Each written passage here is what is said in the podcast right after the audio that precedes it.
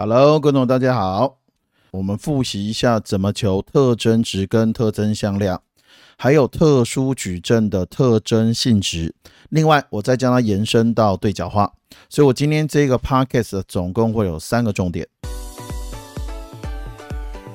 我们看到第一个重点就是如何求特征值跟特征向量。首先，第一个，这个矩阵必须要是方正。好，第一个我们先看一下如何求特征值，总共会有三个方法。第一个方法叫基本定义法，就是 P A of lambda 等于 determine 的 a 减 lambda i，就是我求 a 减 lambda i 这一个矩阵的行列式值。基本定义法就全部乘开了，就行列式全部乘开，然后最后得最后得到一个特征多项式，那再求它的根。好，这个方法其实不要用，原因是因为计算量会很大。好，第二方法特征。方程式其实它有公式，那呃，我以三乘三为例，P A of lambda 等于 determine a 减 lambda i 会等于的是负一的三次方刮弧 lambda 三次方减贝塔 one lambda 平方加贝塔 two lambda 减贝塔三刮弧等于零，这是我们的特征方程式。好，那贝塔 one 会是 trace a。它会等于的是 lambda one 加 lambda two 加 lambda 三，其中 lambda one、lambda two、lambda 三为 A 矩阵的特征值。因为我以三阶方阵为例，好，那这贝塔 one 你可以这样想，就是这一个三乘三的矩阵，它的行列式值同一列跟同一行去掉两次。好，第二个贝塔 two 是 m one one 加 m two two 加 m 三三，会等于 lambda one 乘 lambda two 加 lambda one 乘 lambda 三加 lambda two 乘 lambda 三。好，它你可以这样想的是，它是一个三乘三的矩阵，然后它我要求它的呃它行列式值，然后同一列跟同一行去掉一次。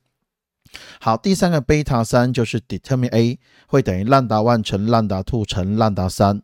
好，它会等同是一个三阶的方阵，同一列跟同一行的行列式值都没有去掉。特征方式的公式法，它可以延伸到四乘四。好，如果假设今天四乘四的话，P A of lambda 它等于 determine a 的 a 减 lambda i，整个公式会变成是负一的四次刮弧 lambda 的四次方减贝塔 one lambda 的三次，加上贝塔 two lambda 的两次，减掉贝塔三 lambda 的一次，好，再加上贝塔 four 得到答案是零。啊，它的贝塔 one、贝塔 two、贝塔三跟贝塔 four，贝塔 one 可以可以想成是一个四阶的方阵，同一列跟同一行的行列式值，我现在去掉三次，所以其实贝塔 one 也是 trace a。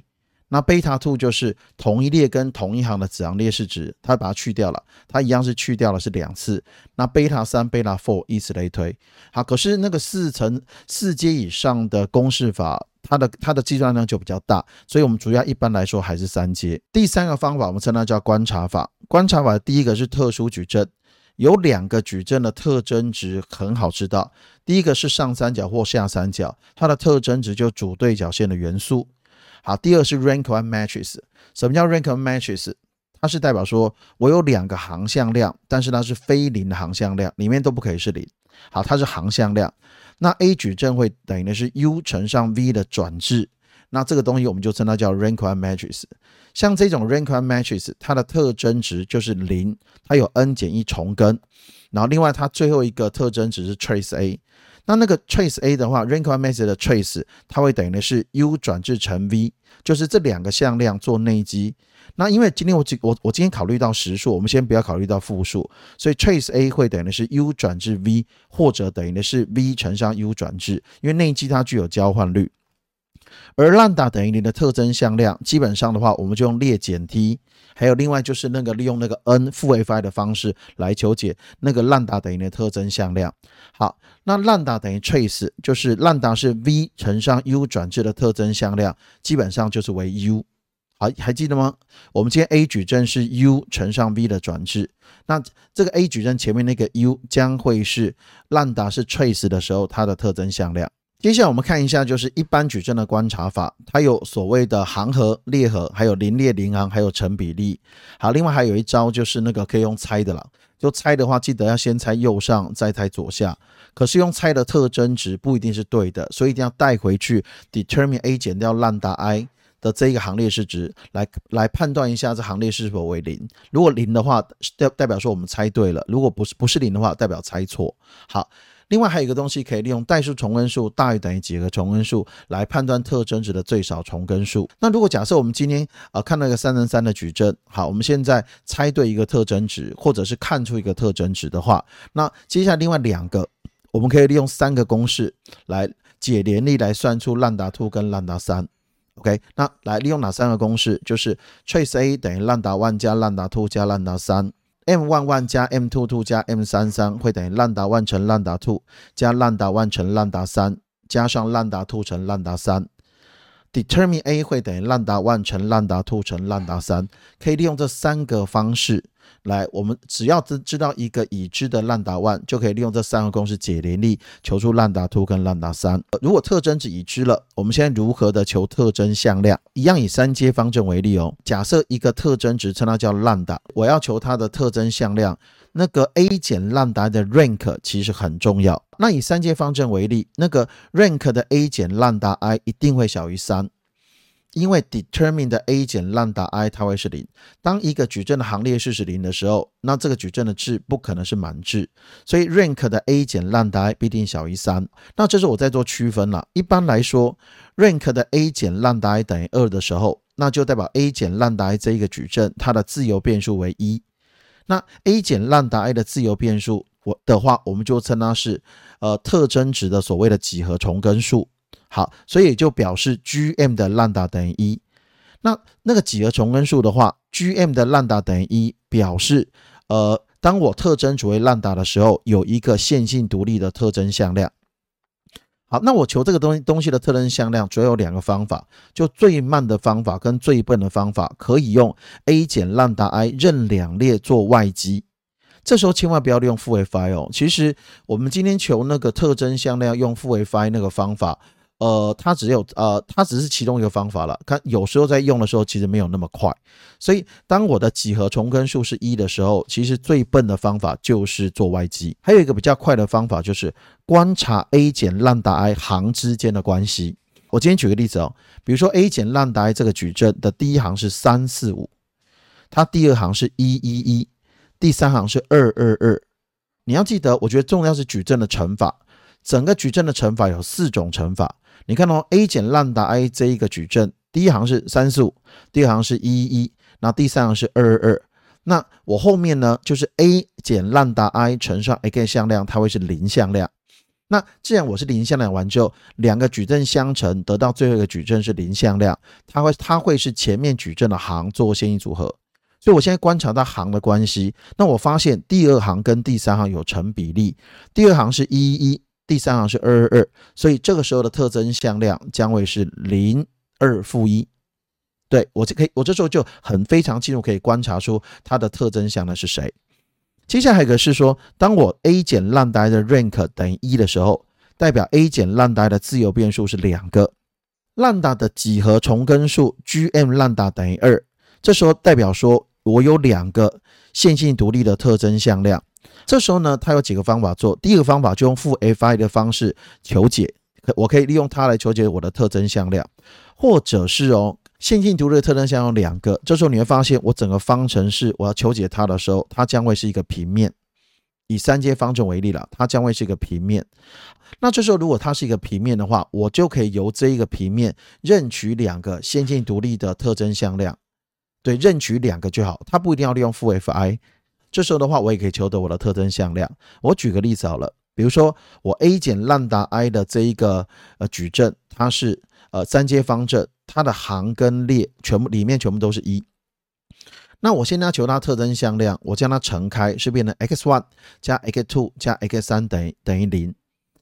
我再讲一次。它将会是 s one 加 x two 加 s 三等于零，它将会是一个三度空间的平面，把它想象三维空间一个平面了。那我这一个平面里面，呃，在这个平面里面，基本上它都是我的特征向量，除了零之外，这也是哎，这也就是特征空间的观念了。什么叫特征向量？特征向量就是特征空间里面的向量，除了零之外。那我现在特征空间。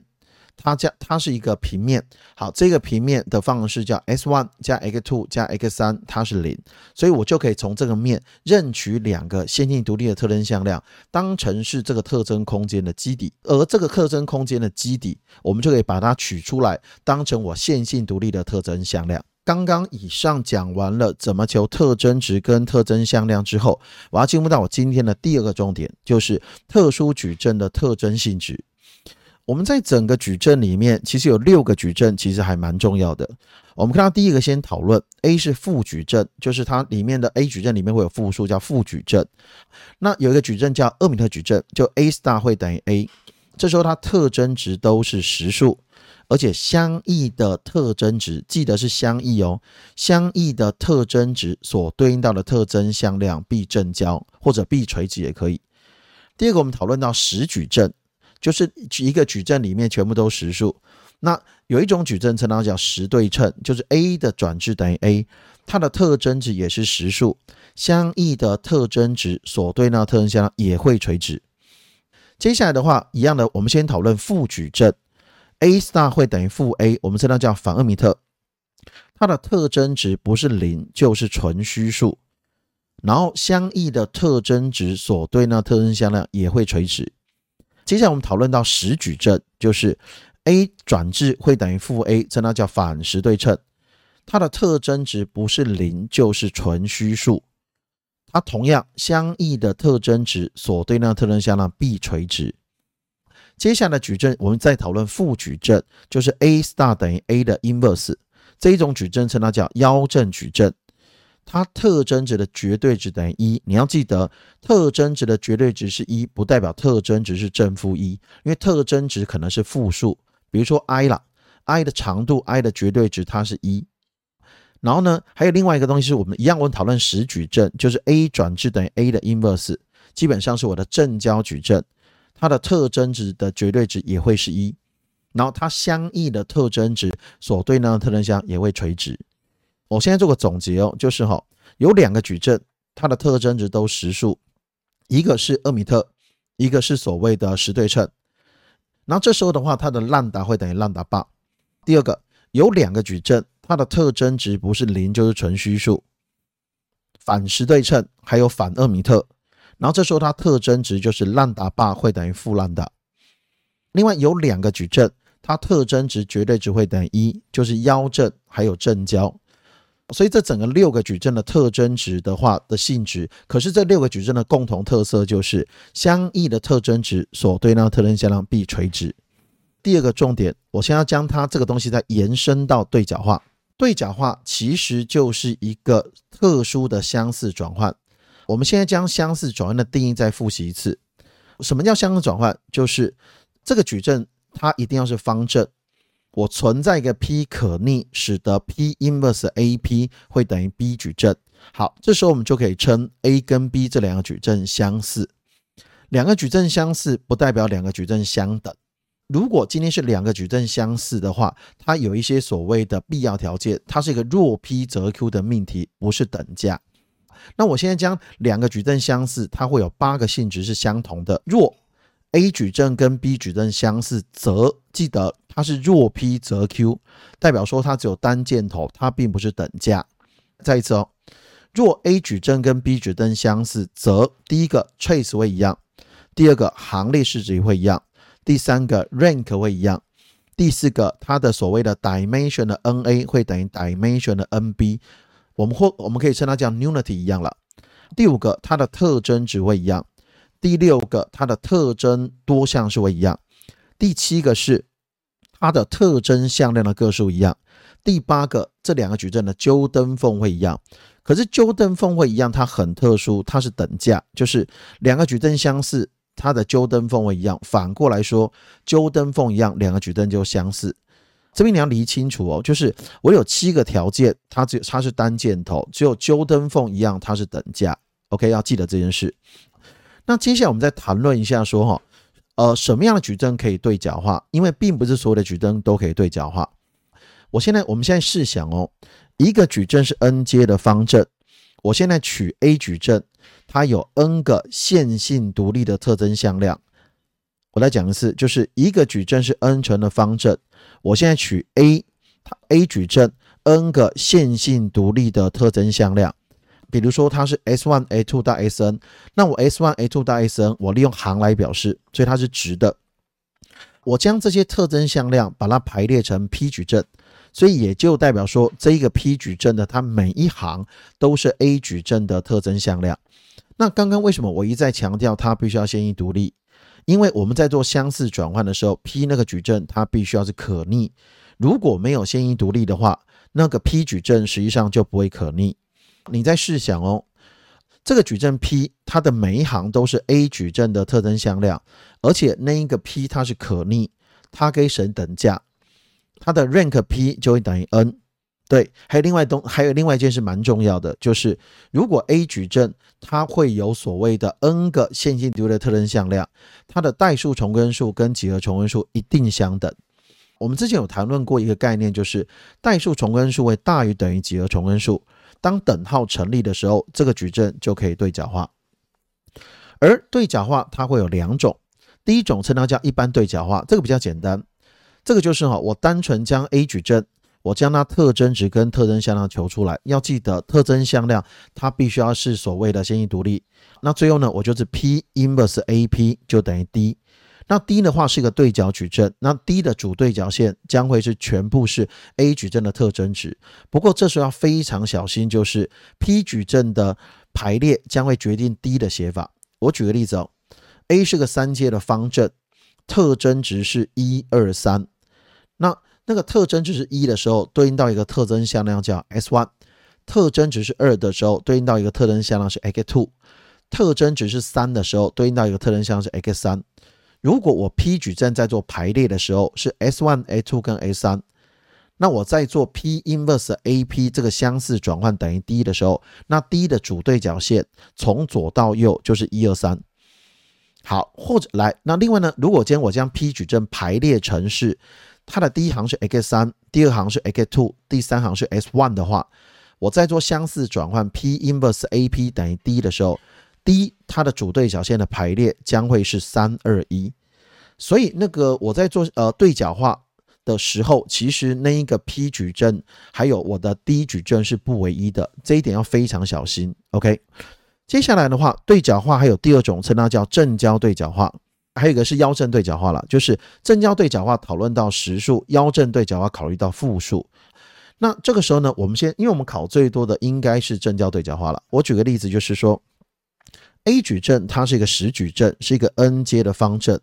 那可正正交对角化的充要条件就是那个 A 矩阵必须是实对称，这是一个定理，是一个很重要的定理。那你要记得吗？A 如果是实矩阵，而且实对称，那代表说 A 矩阵的特征值什么数？实数，而且相异的特征值所对应的特征必垂直啊。那何谓正交对角化呢？就是 P inverse A P 会等于 P 的转置乘上 A P 会等于 D，那也就代表说那个 P 矩阵会是个正交矩阵，它的 P inverse 会等于的是 P 的转置。